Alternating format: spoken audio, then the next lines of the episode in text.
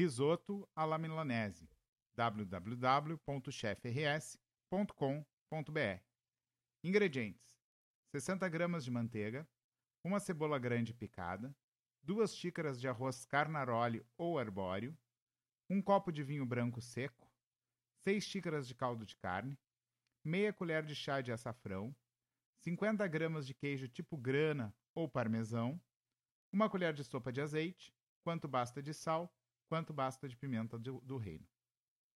Modo de preparo: em uma panela de risoto, cerca de 30 centímetros de diâmetro, mais larga do que alta, coloque o azeite e cerca de 10 gramas da manteiga.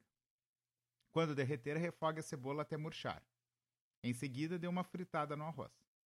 Acrescente o vinho branco e vá mexendo até ele ser completamente absorvido pelo arroz. Aos poucos, vai acrescentando o caldo de carne. É importante manter o caldo sempre quente, ir adicionando devagar. Coloque uma ou duas conchas de caldo, espere secar e repita a operação, mexendo seguidamente.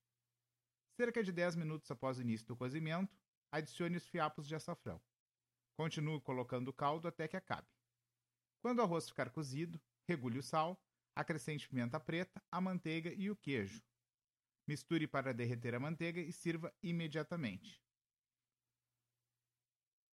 Para observações e mais receitas, acesse nosso site www.chefrs.com.br.